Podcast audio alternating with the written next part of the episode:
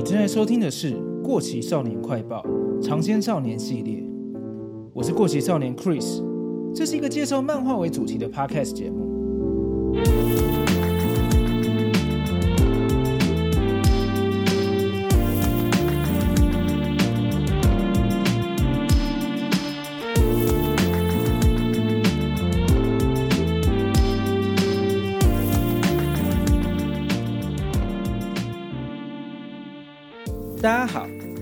这周我本来没有打算要上新一集的，但是这阵子的 ACG 作品真的非常精彩。游戏方面，我最近很沉迷 Switch 新出的《超级马里奥惊奇》，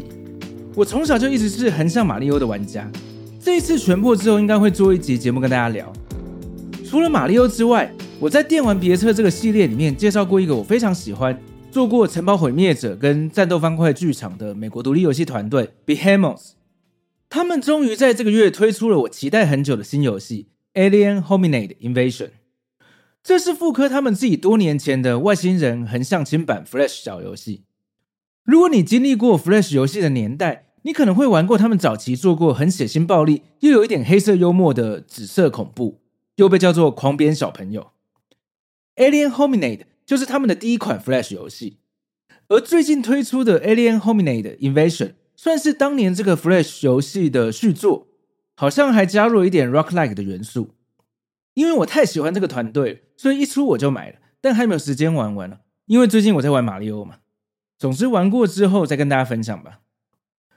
动画方面，《Pluto 冥王》跟《晋级的巨人》大结局陆续上架，我自己也在《过期少年快报》的 YouTube 频道上，趁这个时间把之前我在 Podcast 做过两集跟冥王有关的节目弄成影片版上线了。有遇到一些网友来讨论结局，而我这次看过动画版之后，也有发现一些漫画跟动画的一点小差异。等一下就来跟大家分享一下吧。最后就是上一集跟大酸梅还有 Gala 讨论的关于漫画该不该有议题这个话题，我后续还有些想法想要补完，所以今天也会在这个杂谈系列继续跟大家聊一下。那我们就开始吧。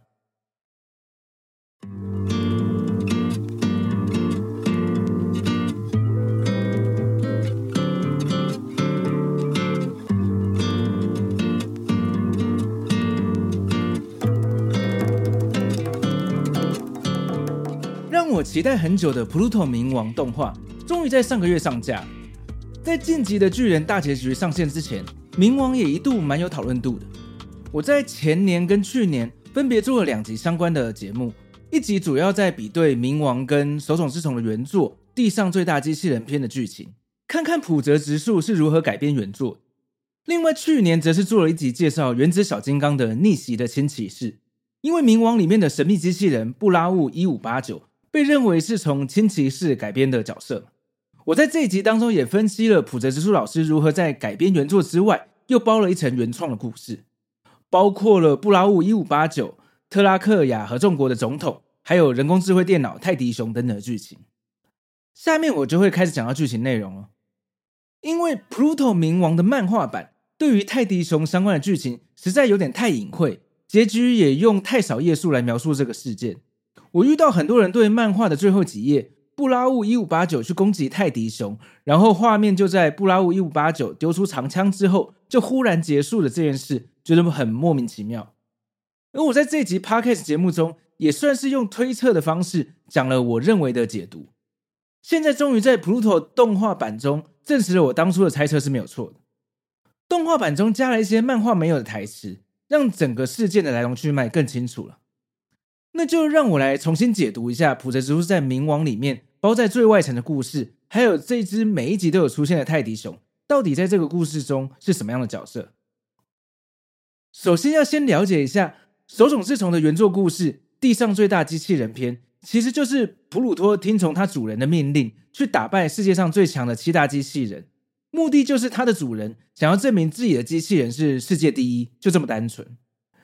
整个故事其中一个中心思想，就是要讲说，机器人追求这些马力跟数值上的胜负是很没有意义的。好，那在浦泽老师的改编之下，有几个角色是《地上最大机器人篇》里面没有的。第一个就是被关起来的机器人布拉乌一五八九，它是改编自《原子小金刚逆袭的轻骑士》里面的轻骑士。轻骑士是一个对人类有反抗意识、意图革命、建立机器人国家的机器人，甚至连小金刚都曾经一度加入这场革命。冥王中没有特别解释这个角色，算是有点彩蛋的意味。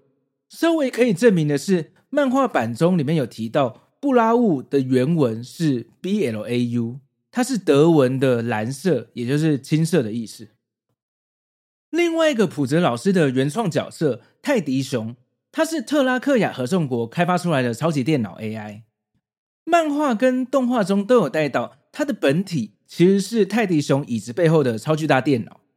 泰迪熊可以说是那台电脑的发声装置而已。而这个泰迪熊就是普鲁托冥王中整起事件的幕后场景人。普鲁托在这边去打败世界上最强的七大机器人的原因，表层是亚伯拉博士因为战争失去了家人，开始憎恨这个世界，把原本要绿化沙漠的机器人波拉改造成反阳子炸弹，造成世界的毁灭嘛。但是去追溯这个缘由的话，就是泰迪熊去引导特拉克亚合众国的总统。故意去指控波斯王国的国王大力乌十四世，说他在制造毁灭性的武器，才会去引发战争的。其实波斯王国本来是在制造绿化沙漠的机器人。特拉克亚合众国的总统以为他这么做是为了让特拉克亚合众国成为世界上最强盛的国家，但是泰迪熊他早就在背后推算出这会引发亚波拉博士去制造毁灭地球的炸弹。泰迪熊一开始的目的。就是为了让人类大量的灭亡，使得机器人成为世界上的主宰。所以动画中每一集泰迪熊都在看那七大机器人还剩下多少没有被打败，因为世界上只有这七大机器人能够阻止这个计划。这一次的动画版有比漫画更清楚的去表达这件事。动画第八集里面，小金刚出发阻止普鲁托之前，去见了布拉乌一五八九。这边是漫画就有，但是有一个画面跟台词。小金刚拜托布拉乌去处理另一个威胁，这句话就是漫画里面没有的。他说出另一个威胁的时候，这时候画面上就出现了泰迪熊跟他背后的超级电脑，表示小金刚也知道背后的始作俑者对人类最大的威胁其实就是泰迪熊。动画中最后一段，泰迪熊看到布拉乌一五八九来找他的时候，这边也是漫画有的，但是动画多了一句台词是。泰迪熊很开心的对着布拉乌一五八九说：“一起来创造我们的新世界吧。”这句话就是漫画没有的。可能泰迪熊也知道布拉乌一五八九，也就是轻骑士，曾经对人类发起革命的过去吧。不过这时候的布拉乌一五八九已经被小金刚维护人类的心感动，决定站在小金刚这边了。我很高兴这次动画版把这边表达的更清楚了，因为之前在网络上跟人家讨论的时候。总是看到有人对于泰迪熊这段觉得没头没尾的，又引起一些黑粉骂说这是烂尾。这次动画版加了这几句台词之后，的确证明了我去年的推测应该是没有理解错误。能看到动画版真的太好了。最后我提几个跟人家讨论之后，我发现漫画跟动画不太一样的地方。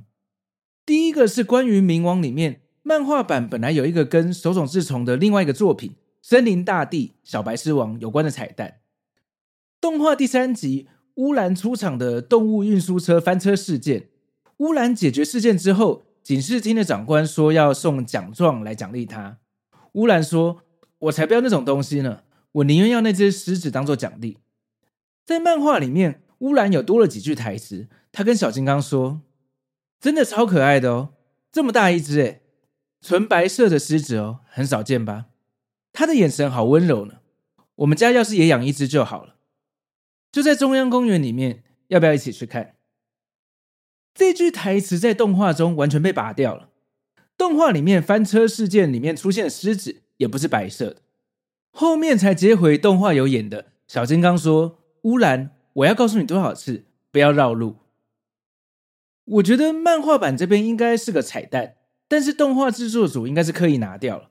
不然画面突然有白色的狮子出现又不解释，可能很多人会觉得很奇怪。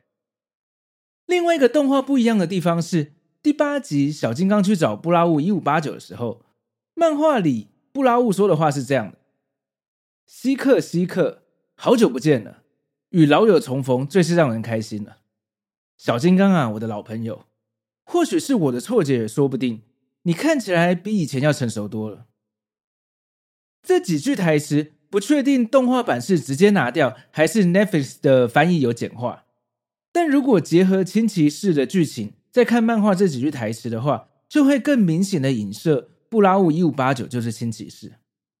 动画版应该都是为了不要让新观众有困惑，所以拿掉不少其他作品的彩蛋吧。只有第一集最后老音乐家跟诺斯二号那段有把怪医黑杰克的彩蛋留着，毕竟怪医黑杰克这个作品还是比较有名气，大家会比较了解。好，总之呢，我本来就很喜欢漫画版，这次看完动画也是满满的感动。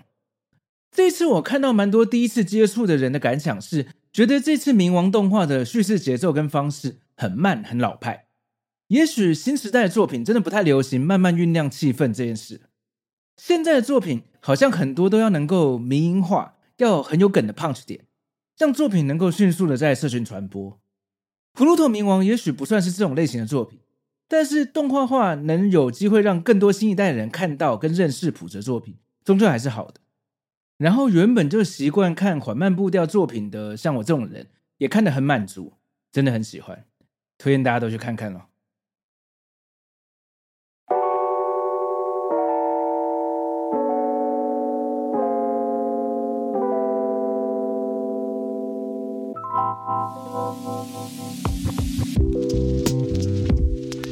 第二个话题就是上一集特别计划，我们从漫画该不该有议题。聊到为什么很多台湾漫画的创作题材会往有严肃议题的方向靠拢，最后还提到订阅制漫画 OTT 平台的可行性。后来大酸美在他们的节目《仔仔下班中》里面也有跟他的小伙伴们有相关的讨论，我自己也跟大酸美又再聊了一下，整理出了一些新想法，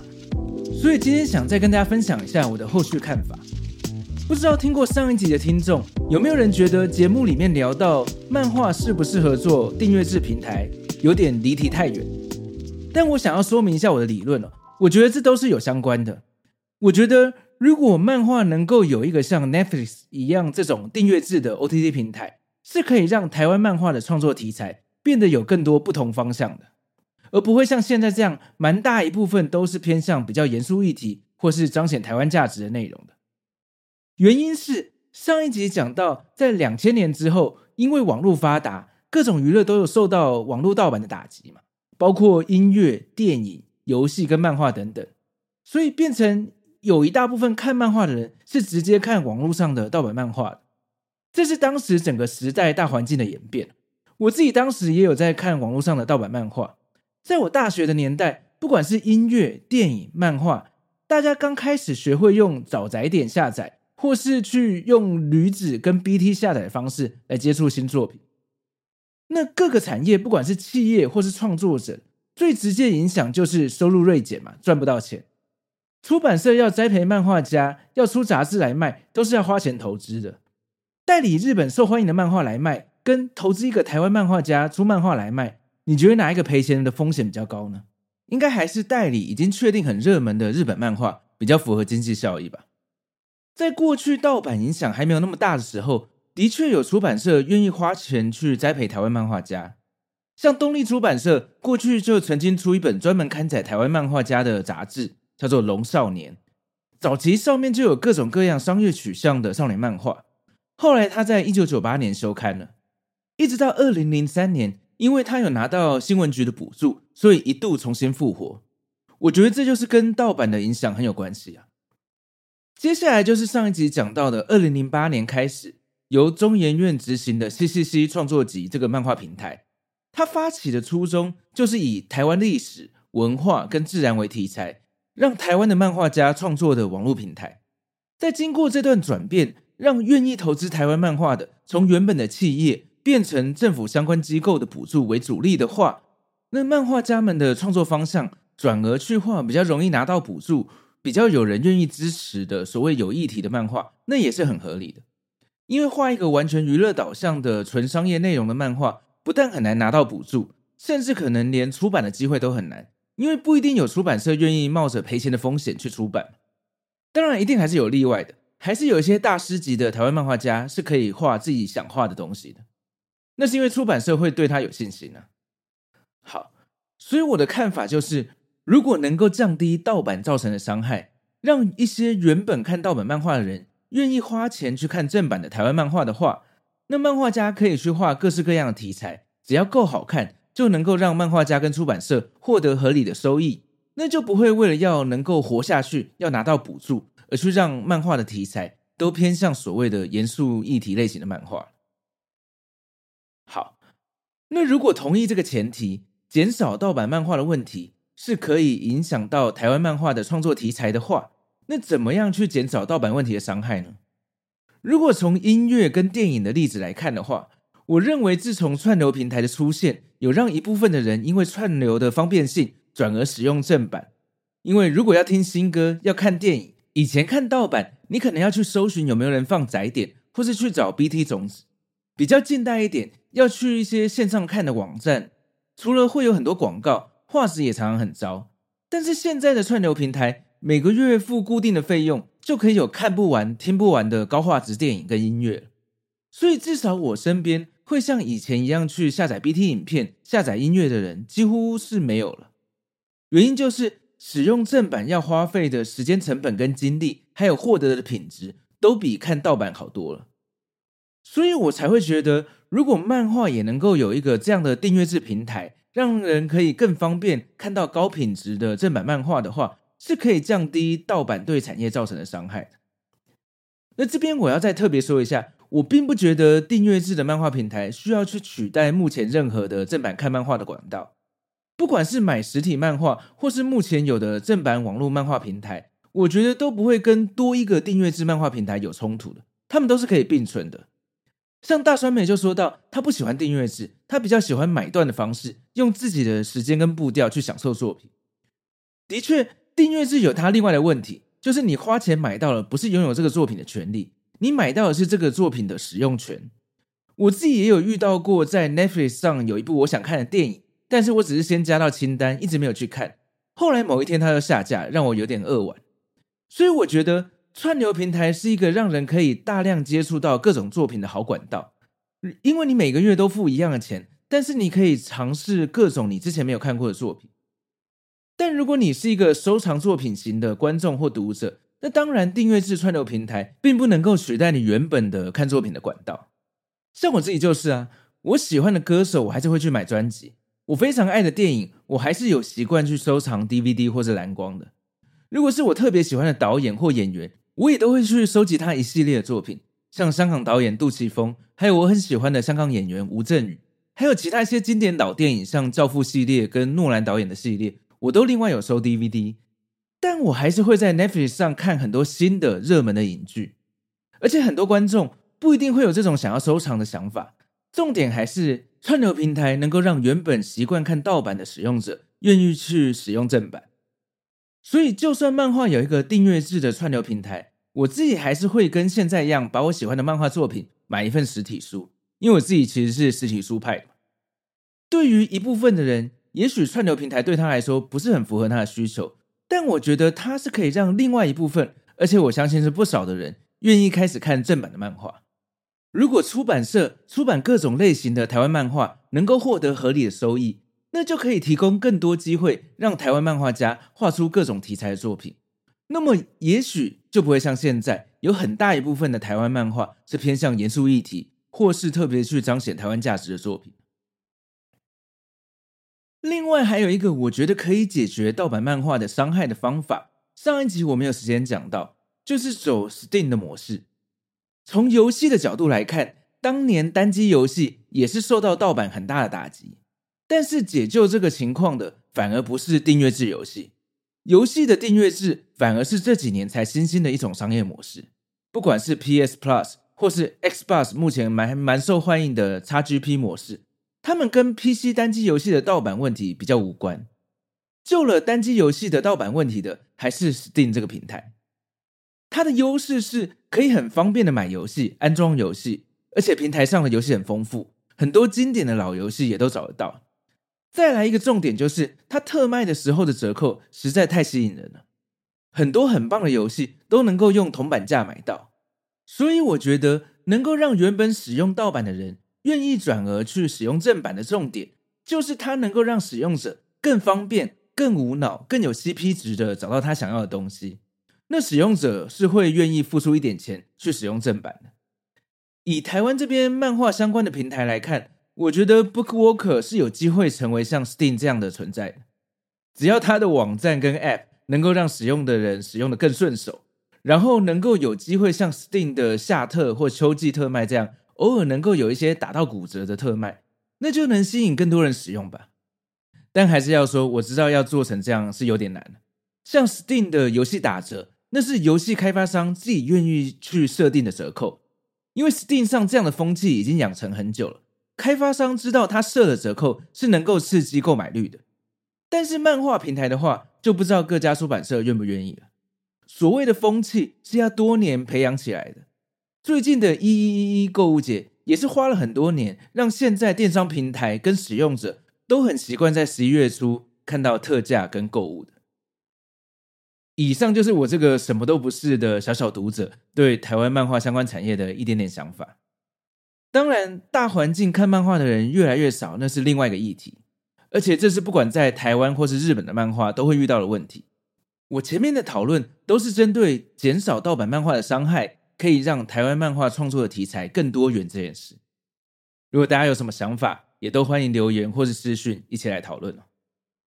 今天的节目差不多到这边。如果你喜欢的话，非常欢迎在你收听的平台上订阅这个节目，也欢迎把这个节目推荐给你的朋友。如果方便的话，请在 Apple Podcast 上给我一个五星好评，也欢迎追踪我的 IG、FB 粉丝团跟 YouTube 频道。这里是过期少年快报，我们下次见，拜拜。